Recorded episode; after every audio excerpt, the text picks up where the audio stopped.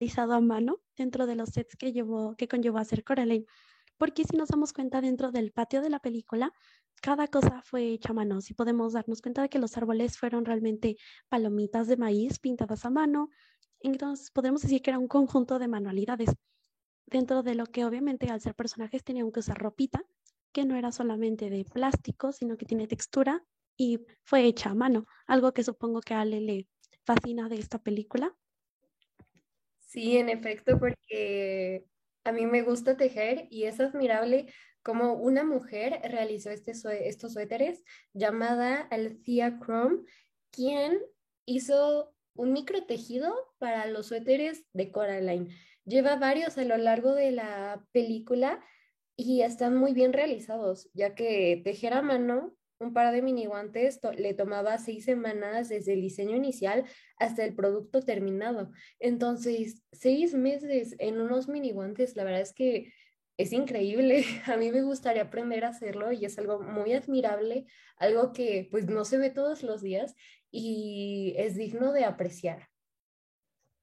Claro que sí, como ya lo mencionó Ale, realmente conllevaban un trabajo. Y hablando de ello, podríamos llegar a lo que sería la trama de ambas películas, comenzando ahora por la de Moji, que como sabemos vimos el mundo donde las redes sociales, el Internet y en general todo lo que nos conlleva a estar comunicados es globalizado. Pero, ¿qué, qué significa esto?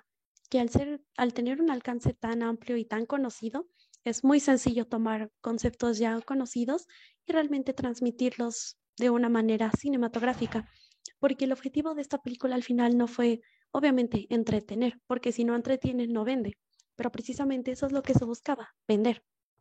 Esto más que ser una película o, un, o realmente arte, a nuestra consideración, fue un intento realmente de vender, de llevar a un público un mensaje supuestamente de un personaje que tiene una aventura, que hace amigos, que tiene un cambio de 180 grados en su vida, como nos lo han querido vender en muchas otras cosas.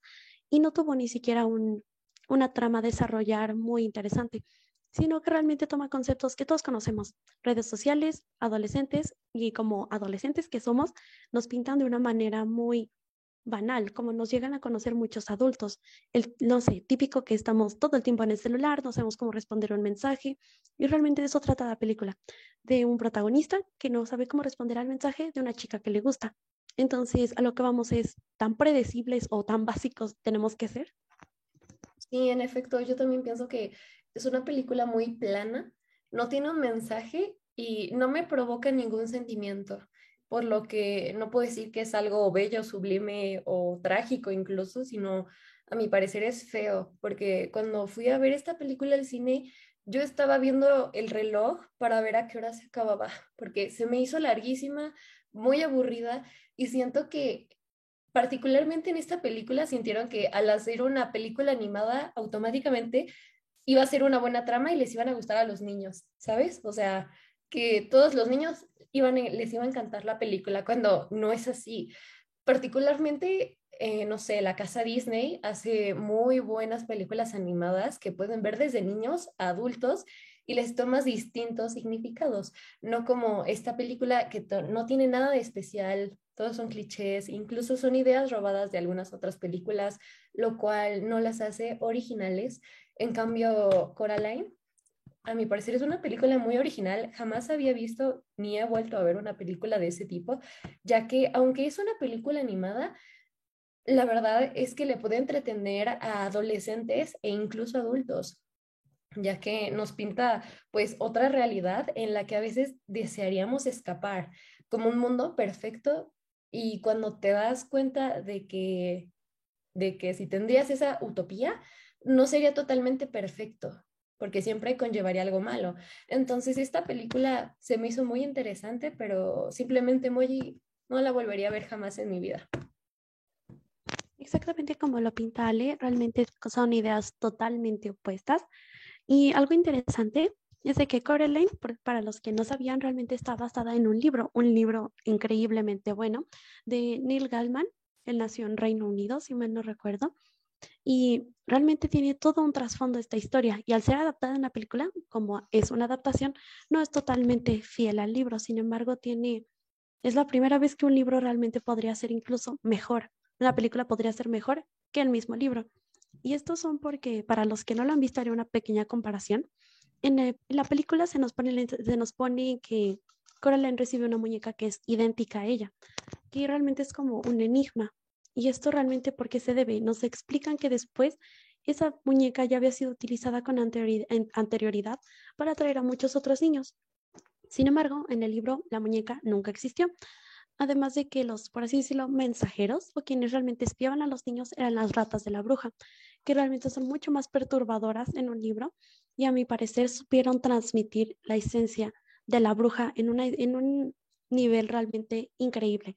Porque piénsenlo, es como dice Ale, estás en un mundo en el que todo es perfecto, pero si les soy honesta, mientras yo leía el libro pensaba, ok, no solamente porque ya sé cómo es la bruja, sino que me da algo de miedo, era algo extraña desde un inicio.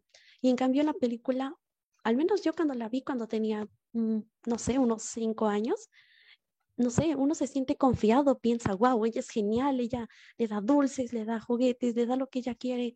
Uno cae, como lo hizo nuestra protagonista, pero al final realmente no solamente es un, no confíes en las apariencias o un, ten cuidado con lo que deseas, sino que realmente nos lleva a entender que la protagonista fue quien entendió la lección, más que los padres, como podríamos pintar que deberían darle más atención, deberían hacer esto o aquello, porque al final es ella quien entiende las cosas.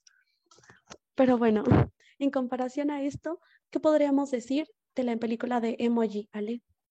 Para concluir, a mi parecer no es arte porque no me produce ningún tipo de emoción, no me produce felicidad, tristeza y lo único que me puede producir es aburrimiento y ganas de salir del cine. Eso es todo. Y en cambio, Coraline es una película que siento que conforme vaya creciendo la puedo ver con diferentes ojos, ya que es diferente cuando la vi la primera vez cuando era una niña, ya que sinceramente me dio un poco de miedo, me daba un poco de miedo ver esas muñecas con ojos de botones, pero a final de cuentas me provocó algo, algo que tal vez no es positivo, pero sigue transmitiendo. Y ahora que la vuelvo a ver, me puedo dar cuenta de ciertos detalles y de la trama que tiene, que es preciosa, es muy buena y la podría ver miles de veces y seguirla admirando. Exacto, como dice Ale, realmente son una mezcla de emociones que podría ser un mensaje no positivo, pero al final, al verla, nos producen diferentes cosas que sí lo son. Por ejemplo, nos produce alegría cuando Coraline está al final bien en su casa o cuando va creciendo, en ciertos puntos tal vez temor, pero al final es cierto tipo de alegría, lo que podríamos concluir que es estéticamente bello al tener todos los puntos que se necesitan para ser estético y arte porque podríamos decir que emoji de alguna manera podría ser estético en alguna forma, porque realmente al tener muchos colores y al poderlo ver con entretenimiento en algunas partes, podríamos decir que es eso, entretenido, pero al final no tiene, no solamente en el sentido del mensaje, sino que en muchas partes realmente, como dice Ale, nos produce no sentimiento, pero sabemos que es algo feo. Entonces podríamos concluir que no es estético, y por tanto no es arte en cambio de Coraline. Exacto, entonces, en conclusión, les, les recomendamos, perdón, ver Coraline y que no en su vida vean emoji, la verdad van a perder mucho tiempo de su vida y de su tiempo.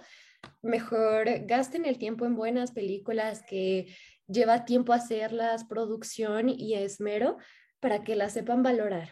Y bueno, eso sería todo por mi parte. Muchísimas gracias por su atención. Esperamos volver a verlos pronto.